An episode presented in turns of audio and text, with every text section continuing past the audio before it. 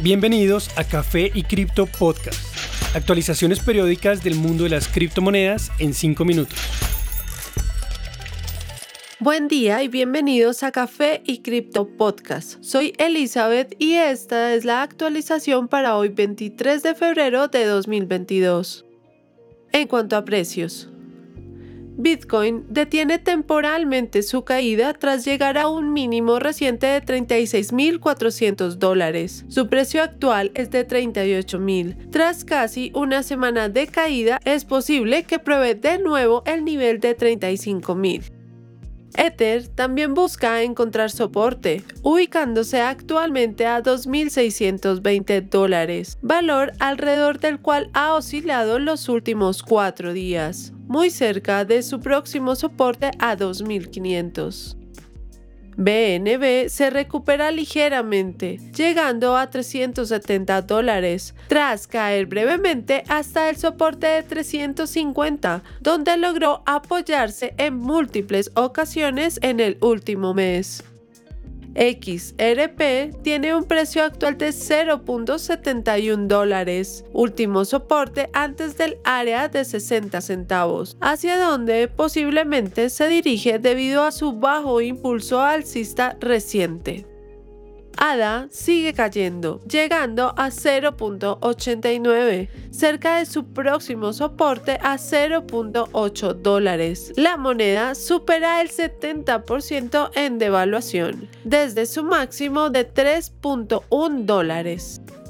Entre las demás monedas del top 10 destaca Luna, la cual logra recuperar más del 10% para ubicarse a 55 dólares.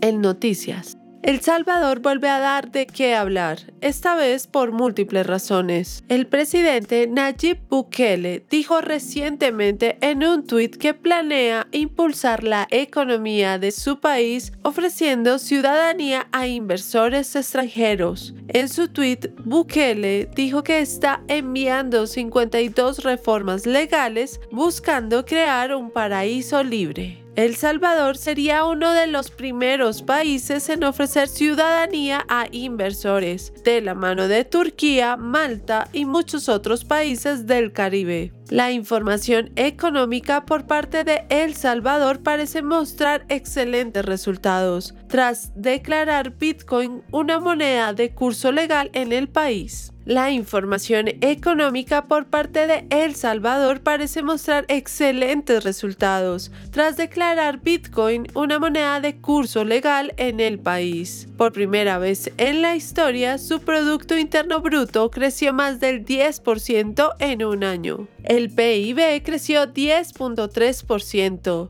para la frustración de los críticos de la política Bitcoin. Apenas el año anterior su PIB disminuyó casi 8% durante la crisis de la pandemia. Según el Banco Central, las exportaciones del país subieron 13% durante el pasado enero, con un acumulado de 564 millones, lo cual excede el valor de todos los meses de enero en los últimos 30 años. Y es que, según la ministra de Turismo Morena Valdés, la industria turística ha crecido más de un 30% desde la adopción de la ley Bitcoin en septiembre de 2021. Hicimos una encuesta para medir la actividad antes y después de Bitcoin. El sector del turismo se incrementó en noviembre y diciembre. Fueron las palabras durante la entrevista hace pocos días. También notó que el flujo de turistas aumentó, en especial por parte de ciudadanos estadounidenses, los cuales representan el 60% de todas las visitas al país. Se recibieron 1.4 millones de visitantes, superando ampliamente el estimado de 1.1 millones. Según reportes, Binance se ha unido a la Asociación de Bancos Rusos. Se espera que la bolsa cripto contribuya conocimiento y asesoría para la creación de políticas regulatorias en la creciente industria cripto rusa.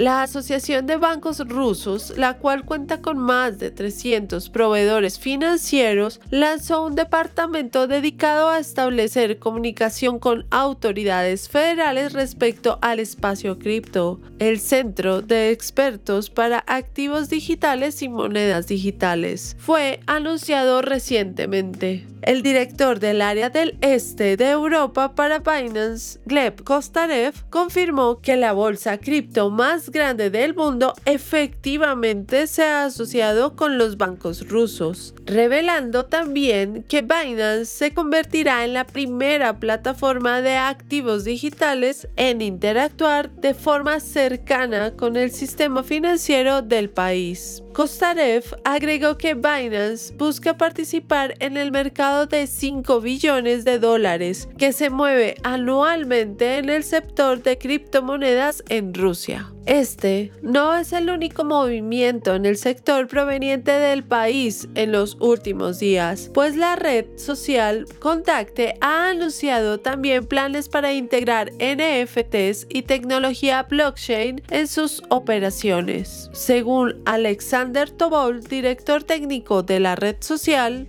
es fácil crear un NFT y registrarlo en una bolsa. Para nosotros, nuestra labor como el servicio más grande de todo Rusia, con un alto número de contenido generado por usuarios, es proveer esta oportunidad. Contacte planea usar un sistema para verificar la propiedad intelectual de toda la música descargada y contenido en video, pues el plagio en el mercado NFT llegó a más del 80% según reportó OpenSea, un popular mercado para la venta de estos. Este nuevo proyecto de la red social viene poco después de que Meta, propietaria de Facebook e Instagram, comentó estar planeando integrar NFTs. Gracias por acompañarnos en este nuevo episodio de Café y Cripto. Recuerden que pueden seguirnos en nuestras redes sociales, Instagram, Twitter y TikTok, donde nos encuentran como Café y Cripto. Y no olviden, la cadena de bloques vino para quedarse.